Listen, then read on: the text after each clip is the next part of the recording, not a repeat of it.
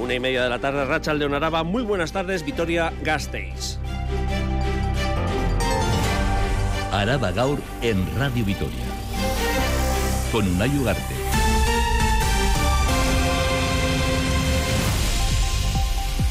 A dos días, para el 3 de marzo y 48 años después, por primera vez, un representante del Gobierno de España rinde homenaje en Zaramaga a los cinco asesinados y a las víctimas de aquella jornada de 1976, casi medio siglo después. Y hoy la alcaldesa de la capital ha solicitado al ministro español de Política Territorial y Memoria Democrática, Ángel Víctor Torres, que la iglesia de San Francisco de Asís entre en el listado de lugares por la memoria democrática, en el que también está incluido hoy día la Villa Foral de Guernica. Maite He solicitado al ministro la incorporación de la Iglesia San Francisco de Asís de Zaramaga al inventario estatal de lugares de memoria democrática. Por ahora solo figura en él el espacio urbano de Guernica. Medio de siglo después, ese reconocimiento por parte de un representante del Gobierno de España. En Juntas Generales, lluvia de críticas de la oposición al equipo de gobierno foral por el informe sobre el análisis y rediseño de la estructura organizativa de la Diputación, una auditoría que detecta fallos en el organigrama funcional de la institución. David Rodríguez, el Carrequín Araba, Iñaki Ullibar de Euskal Herria Bildu y Elizabeth Ochoa de Ribe, Pepe.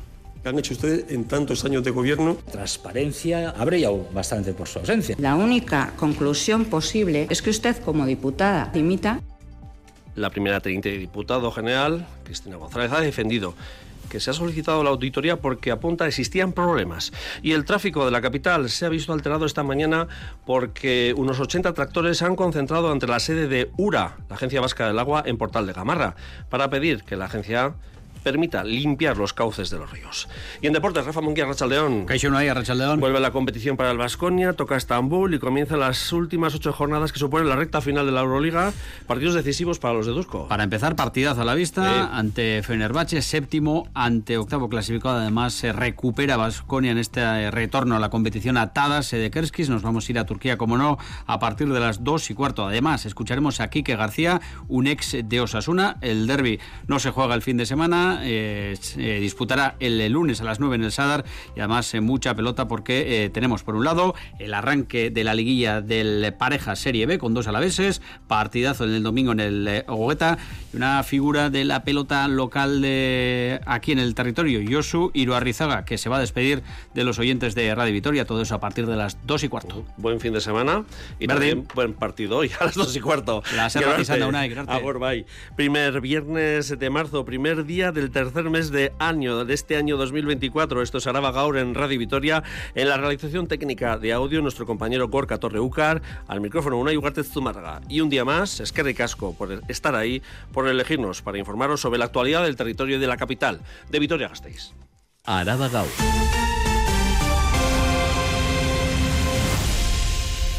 Para las próximas horas la nubosidad irá en aumento, puede llover algo por la noche en la cuadrilla de Ayala, la cuota de nieve subirá entre los 1.300 y 1.500 por la noche, viento del componente oeste para esta tarde, las temperaturas máximas se darán a estas horas, estas horas centrales de la jornada, y rondarán entre los 15 de Ayala Aldea y los 11 y 12 del resto del territorio. Las mínimas, eso sí, bajarán 0 grados en Rioja Alavesa y un grado positivo en la capital y Lautada. Tendremos un fin de semana pasado por agua, mañana con la llegada de un frente, durante la mañana se genera generalizarán las lluvias que sean intensas en la mitad norte del territorio y la cota de nieve bajará a los 600-800 metros.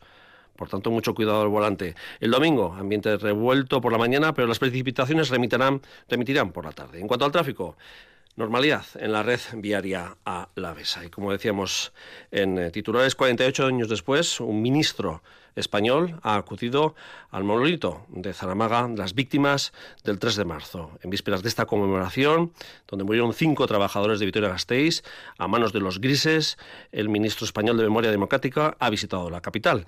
Poco antes de realizar una ofrenda floral en Zaramaga, en el monolito conmemorativo a las víctimas, se ha reunido con la alcaldesa Maider Echevarría. Echevarría ha solicitado la inclusión de la iglesia de San Francisco en el catálogo estatal de lugares de memoria democrática. Silvia Núñez. Actualmente Guernica es el único lugar en Euskadi que forma parte de este catálogo, un instrumento informativo, conmemorativo y didáctico que impulsa el Ministerio del Gobierno de Sánchez. Y la alcaldesa Maider Echevarría ha aprovechado este encuentro para solicitar la inclusión de la iglesia de Zaramaga en el inventario, la iglesia que albergará el memorial y el lugar en el que se celebraba la Asamblea de Trabajadores que acabó en Matanza hace ya 48 años. Considero que la iglesia San Francisco de Asís de Zaramaga es un lugar que merece figurar en este inventario, hombre, pues por su singular relevancia, su gran valor simbólico y su vinculación con quienes defendieron y lucharon pacíficamente por los derechos laborales. Ángel Víctor Torres es el primer ministro que visita Gasteiz un 3 de marzo, un gesto simbólico de apoyo a las víctimas de aquellos sucesos y a la lucha obrera. Escuchamos al ministro poco antes de visitar el barrio de Zaramaga. Un honor el que sea el primer ministro que acude en las vísperas de este acto del 3 de marzo a Vitoria, como consecuencia también de leyes como la de memoria histórica y que justamente lo que pretende, lo que se quiere es restituir y dar dignidad a las víctimas eh, durante la época de la dictadura y también el posfranquismo. El Ministerio confirma que estudiará la inclusión de la Iglesia Gasteiztarra en el catálogo y anuncia que finalmente no entrará solo la Casa de Juntas de Guernica a esta lista de lugares de memoria democrática, sino todo el casco urbano de la localidad vizcaína. Y Silvia, el Ayuntamiento de Gasteiz, ha comenzado el procedimiento para recuperar las ocho viviendas de su propiedad que están ocupadas. Hoy mismo ha aprobado los expedientes que afectan a los inmuebles de los barrios de Casco Viejo, La Cuarriega, Adurza y Sansomendi. Luz verde al inicio de los ocho expedientes de recuperación de inmuebles municipales. Luz verde a comenzar, por lo tanto, las actuaciones judiciales y administrativas. Ya lo adelantaba en comisión el concejal de Seguridad, Iñaki Gurtubay. Hay un conjunto de viviendas municipales que es voluntad del Departamento de Hacienda instar una recuperación de oficio, que es un procedimiento que ya lo utilizamos en otro expediente, concretamente en Olarizu. Sobre ocho viviendas tenemos dos personas empadronadas. El siguiente paso será comunicar este acuerdo de hoy a las personas que ocupan estas viviendas, que ya están identificadas. Tendrán un plazo de 10 días para presentar alegaciones. En ese plazo podrán solicitar que los servicios sociales estudien su situación y, en el caso de que determinen vulnerabilidad económica o social, serán los juzgados quienes decidan si se celebra la vista que conllevaría a su desalojo definitivo o se suspenden las acciones judiciales.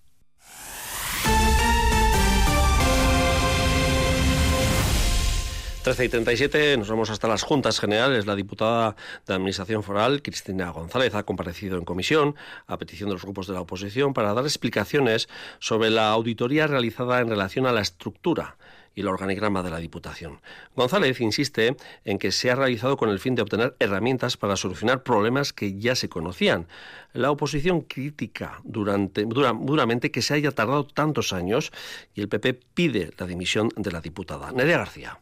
Un informe que detecta problemas como la ausencia de un organigrama funcional, la débil coordinación o la falta de cohesión y unidad interna. Los resultados del análisis realizado se han dado a conocer a finales de 2023 y los grupos de la oposición consideran que es un problema que PNV y PSE arrastran durante muchas legislaturas. Son David Rodríguez, el Carrequín Araba, Elizabeth Ochoa, Derive, PP y Iñaki Ullibarri, EH Bildu. ¿Cómo estamos así? O sea, ¿qué han hecho ustedes en tantos años de gobierno para tener esta situación hoy en día? Todo sin liderazgo político. La única conclusión posible que a nosotros nos llega es que usted, como diputada, dimita y deje paso a alguien que sea capaz de revertir esta grave situación. Transparencia ha brillado bastante por su ausencia. La diputada de Función Pública, Cristina González, insiste en que son problemas que ya se habían detectado y que es por ello por lo que se solicitó realizar este informe, con el fin último de solucionar la estructura organizativa de la institución. Existían problemas y por eso hemos pedido el informe. Que no hay que confundir la calidad que se presta en los servicios públicos con que esté obsoleta la, la monografía. González añade que es un proceso que debe ser progresivo y que será largo, tanto como para que no se solucione antes de que finalice la legislatura. Más asuntos del Palacio Foral. La Diputación ha reducido un 16% en los últimos seis meses las listas de espera para acceder a una residencia. El responsable de políticas sociales, Gorka Hurtarán, que ha sido el invitado en la entrevista de Radio Vitoria Gaur, ha insistido en el objetivo de seguir reduciendo los tiempos de acceso y cree que la concertación de plazas son recursos privados es un instrumento imprescindible. Javier Moncada.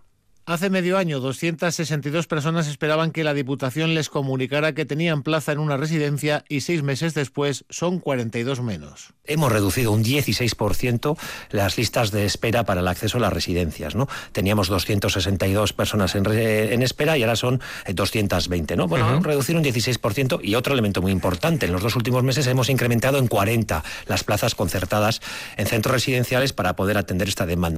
La concertación de plazas con las residencias es una medida clave, ha defendido Hurtaran, que ha avanzado que en los próximos meses se publicará el decreto que establecerá los criterios que deben cumplir las residencias privadas que quieran concertar con la Diputación. La concertación implica que aquellas residencias que se suman a este, a este contrato eh, tienen que aplicar unos ratios de personal superiores a los que marca el decreto del Gobierno vasco, o sea, más personal. Tienen que ajustarse también a los indicadores de calidad que ha establecido la Diputación con todos los agentes concernidos, por lo que la atención va a ser de más calidad. El Departamento de Políticas Sociales ha asegurado Gorka Hurtaran mantiene conversaciones con las patronales de las residencias privadas en su intento de que sus trabajadoras mejoren sus condiciones laborales y no se les aplique el convenio estatal con salarios mucho más bajos. Tras el acuerdo alcanzado entre el Gobierno vasco y el Ejecutivo Sánchez para la transferencia del servicio de ferrocarril de cercanías, Euskal Herria Bildu solicita que se implante una línea en todo el corredor a la vez desde Miranda de Ebro, Burgos, hasta Alzasu, en Nafarroa. Irede Ibarondo. Después de que el Gobierno vasco y Madrid hayan alcanzado un acuerdo para la transferencia del servicio de trenes de cercanías, EH Bildu pide que el servicio a la vez abarque todo el corredor, desde Miranda hasta el Chasu. De momento, los detalles del acuerdo no son públicos, pero la información difundida por el Gobierno vasco menciona un servicio entre Araya y Gasteiz y Gasteiz y Manzanos. Eva López de Arroyave, portavoz de EH Bildu en las Juntas Generales de Araba. En este sentido, no entendemos que ese tren se quede en Araya o se quede en Manzanos y no llegue hasta el Chasu y hasta Miranda. El Gobierno vasco debe dar servicio en todo el corredor a través de Euskotren. No existe ninguna dificultad técnica para abordar este servicio desde que se liberalizó la red ferroviaria en toda Europa. EH Bildu también ha solicitado la puesta en marcha de nuevas paradas se deben poner en funcionamiento otras cinco paradas, otros cinco apeaderos que hoy, a día de hoy, están en desuso. Se trata de tres puentes, de Cerio y Larcha, Oritia, Ezquerecocha y Eguino. Asimismo, la formación soberanista propone crear paradas en los polígonos industriales de Arasur, Subillavide, Jundiz, Agurain y Esparrondo, así como en Armiñón y en Gasteiz. Faltan eh, 18 minutos para las eh, 2 eh, de la tarde y nos vamos en directo a la sede del Colegio de Arquitectos Oficial de Arquitectos Vasco Navarro en la Plaza del Renacimiento, en Vitoria-Gasteiz. Ahí está nuestro compañero Adrián Nicolau. Arrachaldeón, Adrián. A Racha León. A esta hora, tal y como lo adelantamos la semana pasada aquí en Diálogos de Radio Vitoria, la Diputación eh, recoge el eh, premio, la edición número 16 del premio Agrupación Vasco Navarra de Arquitectos Urbanistas de Ciudad, Urbanismo y Ecología. Sí, lo hará en un acto especial aquí en la sede del Colegio Oficial de Arquitectos Vasco Navarro, en la Plaza del Renacimiento, con la presencia del diputado general Ramiro González y el diputado foral de Equilibrio Territorial y Ordenación del Territorio, Anarcho Rochategui un premio de carácter trienal cuyo principal objetivo es poner en valor y difundir en la sociedad las acciones que en el ámbito de la planificación urbanística, de la mejora urbana y medioambiental hayan destacado por su originalidad, relevancia profesional o ciudadana o por su valor social y cultural. En concreto, este galardón premia el Plan Territorial Sectorial de Vías Ciclistas de Itinerarios Verdes de Álava. Macarena Ruiz, arquitecta y jefa de Servicio de Ordenación del Territorio y Urbanismo. Han sido ocho años de trabajo y hay mucho trabajo que igual no se ha visibilizado porque han habido un montón de reuniones, presentaciones. El acto ha empezado hace escasos minutos, a la una y media, en el Colegio Oficial de Arquitectos Vasco Navarro, que en estos instantes está completo con mucha representación de la institución foral, en especial una y como decíamos, destacar uh -huh. la presencia de Ramiro González y de Narcho Rochategui. Es que ricasco Adrián Nicolau desde la Plaza del Renacimiento. Es que ricasco Suri. Vamos con el ámbito del sector primario, agricultores y agricultoras bajo el paraguas de la agrupación independiente Álava y Treviño por la defensa del campo se han concentrado esta mañana con sus tractores ante las oficinas de URA de la calle Portal de Gamarra para exigir una limpieza y mantenimiento controlado de los ríos. Exigen la creación de una mesa de trabajo para esta labor. Cencerros, silbatos y bocinas han protagonizado una tractorada en la que alrededor de 80 tractores han ocupado dos carriles en la calle Portal de Gamarra, concretamente frente a las oficinas de URA. La agrupación independiente de Álava y Treviño por la defensa del campo exige a URA que realice limpiezas controladas de los ríos. Para ello exigen se crea una mesa de trabajo, eh, queremos que se haga una limpieza controlada de los ríos. No es lógico que el cauce del río esté convertido en, un bosque. Hay daños muy importantes que nadie se hace responsable. Cuando nosotros intentamos hacer eh, una poda de los árboles o cualquier cosa del río, recibimos sanciones por parte de URA. Es Gerardo López de Suso, portavoz de la agrupación que denuncia que nadie se hace cargo de los daños en los cultivos. Los agricultores denuncian además que están expuestos a recibir sanciones por limpiar por su cuenta los cauces. Nada lógico que antiguamente eh, a los propietarios de las fincas eh, se les denunciaba si no tenían limpio el cauce de los ríos y ahora es todo lo contrario, ahora te denuncian. Y no proceden tanto a limpiar la isla de lodos que hay en el cauce del río, a limpiar los cauces. Esto es un añadido, es un problema por la gestión que se hacen de, los ríos por parte de, de URA y aquí estaremos. De no cambiar la situación, continuarán con más movilizaciones. Una información de nuestra compañera Miriam de la Mata. Y nos vamos hasta Río Jalavesa. Las bodegas de viñedos de Álava, Álava Comastiac, han pedido a los tribunales que decidan cuanto antes sobre su futuro. Reclaman al Tribunal Superior de Justicia del País Vasco que se pronuncie sobre el recurso del Consejo Regulador de la denominación Rioja contra la nueva denominación alavesa. Edwin Trascastro. Las 46 bodegas que en su día se inscribieron para crear la nueva denominación Viñedos de Álava Araba Astiac llevan 19 meses a la espera de si esta denominación de origen independiente sale adelante. El perjuicio por la paralización es notable y acaban de solicitar al Tribunal Superior de Justicia del País Vasco que se pronuncie cuanto antes o les dé al menos la previsión de fecha de llegada de una sentencia que se les anunció ya hace año y medio iba a ser inminente. Emilio Aguillo, presidente en funciones del Consejo Regulador de Araba 19 meses más tarde espera una sentencia pues, que, nos tiene paralizados y que estamos, lógicamente, nos perjudica económicamente, pues entendemos que en algún momento tendrán que dictar sentencia, eh, no sé, la que sea. Tomaremos un camino u otro, pero no podemos estar en este limbo, eh, en esta paralización. Aguillo considera que quien debe decidir sobre la puesta en marcha de la nueva denominación de origen es una comisión técnica de Bruselas, que es la encargada de otorgar las denominaciones de origen protegidas. De momento y a la espera, las bodegas alavesas siguen dentro de Rioja. Y seguimos contigo, Edurne. Buena acogida del recién abierto Palacio Álava Velasco en el casco medieval. Se ha reconvertido en un hotel de 77 plazas, propiedad de Lim Home, empresa del sector de los apartamentos turísticos. La reforma del palacio del siglo XII y XIII se ha realizado con respecto a su historia y arquitectura. Las 46 bodegas que en su día se inscribieron para crear la nueva denominación Viñedos de Álava Araba Astiac llevan 19 meses a la espera de si esta denominación de origen independiente sale adelante. El perjuicio por la paralización es notable y acaban de solicitar al Tribunal Superior de Justicia del País Vasco que se pronuncie cuanto antes o les dé al menos la previsión de fecha de llegada de una sentencia que se les anunció ya hace año y medio iba a ser inminente. Emilio Aguillo, presidente en funciones del Consejo Regulador de Araba Astiac. 19 meses más tarde espera una sentencia pues, que, nos tiene paralizados y que estamos lógicamente. Esta era la información, la hemos eh, vuelto a oír referida a los viñedos de Álava, a ver si vamos a, conseguimos recuperar esa información sobre eh, la situación eh, de este palacio de 10 años, tras 10 años de abandono y dos años de obras que se ha puesto en marcha en el centro de la capital, que se ha reconvertido en apartamentos turísticos y se distribuyen en, en 9 suites de lujo, 13 de estándar y 11 apartamentos con un total de 77 plazas en este palacio de Álava Velasco que está en el casco medieval. Pues bien, no encontramos, no, tenemos, no damos con esta información, la recuperaremos para otro informativo. Los alaveses nos casamos menos y más tarde. Según los datos que ha publicado el Eustat, en el último trimestre de 2023, las bodas en el territorio han descendido un 21,5% respecto al primer trimestre de 2022. Irei Barrondo. En el último trimestre de 2023, 310 parejas han contraído matrimonio en Araba. Esta cifra, comparada con el mismo trimestre de 2022, supone un descenso del 21,5%.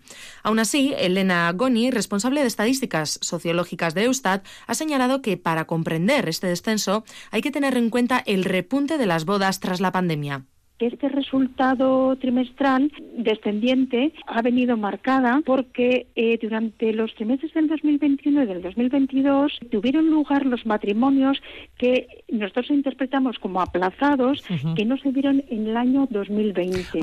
En cuanto a la edad media de las parejas, la tendencia desde 1976 se mantiene al alza. En aquel entonces la edad media para los hombres era de 26 años y la de las mujeres era de 23. Nada que ver con los valores actuales. Los valores que tenemos son de 38,7 años para los hombres y de 36,7 años para las mujeres, que son cuando decimos que contraen el primer matrimonio. Además, el 45% de los hombres y el 36% de las mujeres se casa por primera vez con más de 40 años. Y ojo al siguiente timo, los ciberdelincuentes nos proponen cambiar el router por otro que está adaptado a la nueva tecnología 5G, supuestamente. Sin este nuevo dispositivo nos advierten que no tendremos conexión a Internet en nuestros hogares locales. El cebo, que su instalación es gratuita. Nos explica el modo operandi la Navarro. Los ciberdelincuentes nos van a decir que nuestro router se ha quedado obsoleto y que si no lo cambiamos por otro con tecnología 5G, en el plazo de un mes nos quedaremos sin servicio de Internet. Además nos lo van a poner muy fácil. El cebo es que ese router nos va a salir gratis. En realidad nos están embaucando para cambiarnos de compañía sin que nos demos cuenta. Kepa Loizaga es el delegado de OCU en Euskadi. No es necesario pasarse a un router 5G no es necesario. Si no, la respuesta es muy sencilla. Oiga, pues mire, me lo voy a pensar, ya que es usted mi compañía, o presuntamente me lo manda por escrito a mi buzón, que seguro que tiene mi dirección. Nunca llega esa carta. Así que cuida con esta picaresca. No hay obligación de cambiarse. Y si nos quieren hacer una, una propuesta de estas, mira, lo más sencillo es que nos lo hagan por escrito y así no hay ningún tipo de problemas. Detrás de este engaño suelen estar empresas subcontratadas por las compañías telefónicas que probablemente sepan que utilizan estas tretas para conseguir nuevos clientes, pero miran para otro lado. Como consumidores ante estas llamadas, debemos pedir que se nos informe por escrito y si hemos caído en la trampa, tenemos 14 días para desistir. Pero ojo, siempre y cuando un técnico no haya entrado en nuestra casa a cambiarnos el router más información sobre este asunto y otros más mañana a las 9 de la mañana en nuestro programa Consumidores de nuestra compañera Raquel Navarro. Y ahora sí, ya nos vamos con la cultura y con Charo Doquilis. Araba Cultura. Yo no soy la madre que necesitas. ¿Para qué coño me has llamado? ¿Eh? ¡Vete a la mierda! ¡Elena! Que no te he llamado a ti. Elena. ¿Cómo te voy a llamar a ti? Yo hice lo que pude. Todos hacemos lo que podemos. Este es un fragmento de nuestros actos ocultos, la pieza teatral que se representa hoy viernes a las siete y media de la tarde en el Principal. Su autor y director es Lautaro Perotti y sus protagonistas Carmen Machi, Macarena García y Santi Marín. Drama, suspense, road movie y humor negro se funden en esta obra que narra la huida desesperada y el encuentro entre los miembros de una familia que se necesita, pero que no se conoce. No quedan entradas, Charo. Arrachaldeón. Un crimen, una familia desestructurada, una huida, suspense con toques de road movie, personajes turbios. Todo eso y mucho más es nuestros actos ocultos. Sus protagonistas son tres personajes muy solitarios, con muchas carencias que se necesitan entre sí, aunque no sepan pedir ayuda. Macarena García. Son tres personas que no, están teniendo suerte en su vida, pero ellos intentan salir adelante, intentan como pueden ser felices y hacen lo que pueden con las herramientas que tienen, que no son muchas, la verdad. Que no se tienen mucho más que ellos tres y no están sabiendo reconocerse, mirarse y ver lo bueno que le puede aportar el otro. Nuestros actos ocultos aborda temas como el talento desperdiciado, la enfermedad, el amor mal gestionado y la maternidad la madre Azucena tuvo a su hija sin querer tenerla y hay una relación complicada entre ellas. Mi personaje en un momento me le pregunta, ¿no? ¿Por qué? ¿Por qué no has estado? ¿Por qué no me quieres? Y una conversación que es bastante interesante y que abre debates que son muy interesantes. Nuestros actos ocultos, un intenso drama familiar, escrito y dirigido por Lautaro Perotti y protagonizado por Carmen Machi, Macarena García y Santi Marín. Hoy viernes a las siete y media de la tarde en el Principal. Amacho ganaido fandango Que vengo con todo el comando Pa' mundo a buscar sembada Que nos pille bailando Amacho fandango Que vengo con todo el Y esta noche, el grupo Agora Indarra Dupla presenta en la sala Jimmy Jazz su último trabajo de un pueblo llamado Agurain, dupla, vamos, no quedan entradas tampoco. No, ellos son Beñat Oribe y Gary Uriarte. Sus señas de identidad, amor, baile, actitud y lucha. Gary Uriarte. Amor, baile, actitud y lucha. Eso es dupla.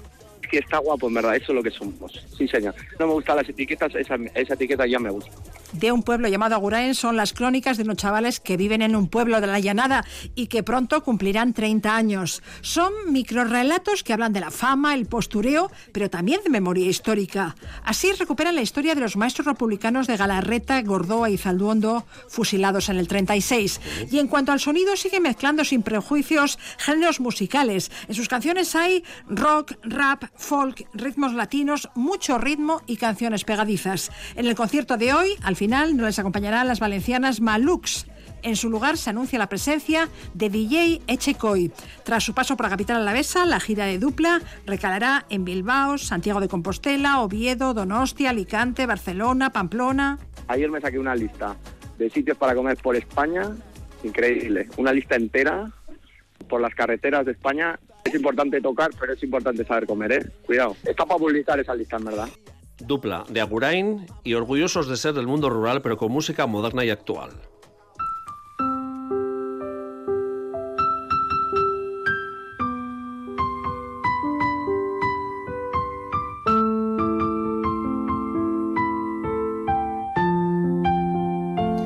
Hoy también a las 8 de la tarde la banda Burguyac presenta en Amurrio Anchoquia su primer disco. Burbuyak son las hermanas Isar e Irati Mendiguren del audio y la pianista de Urduña Izaskun del Cerro.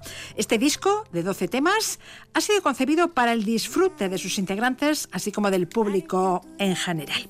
En el repertorio hay un poco de todo, canciones con un toque de tango, otra que podría definirse como una conversación entre piano y triquitisha, otra composición que nos recuerda a la banda sonora de Amélie. La mayoría de las canciones son propias, pero hay también versiones de Rosalén o Rosario Flores. Y del Cerro es una de las integrantes de Burbuyak. Ella nos cuenta cómo ha sido el proceso creativo del disco. Lo nuestro es un poco atípico, ¿eh? porque somos muy locas y pues cuando nos juntamos es que es así, de repente surge, o sea, venga, vamos a crear. Y, yo, por ejemplo, me meto en mi burbuja, ¿no? Yo me meto en mí, empiezo a, inventar una melodía y de repente Irati empieza a cantar o a hacer una melodía y la otra empieza a hacer las voces y empieza a surgir y a esto te metemos y es que es continuo, estamos así siempre. En el concierto de esta tarde, Burbuyak no estarán solas. Les acompañarán otras creadoras de la comarca como la violinista Johnny Urruela y las bailarinas Leire Sanjurjo e Isaro Otagi.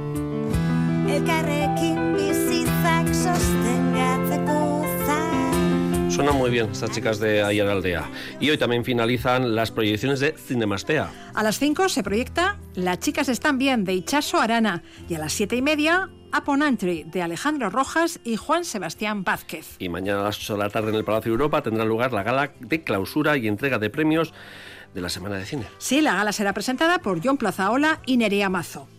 A lo largo de la gala nos van a acompañar eh, caras conocidas, tanto actores como directores, como Ramón Barea, Esti Urresola, Pedro Lea, Elena Irureta, Miquel Osada, entre otros, para bueno, contarnos un poquito su experiencia.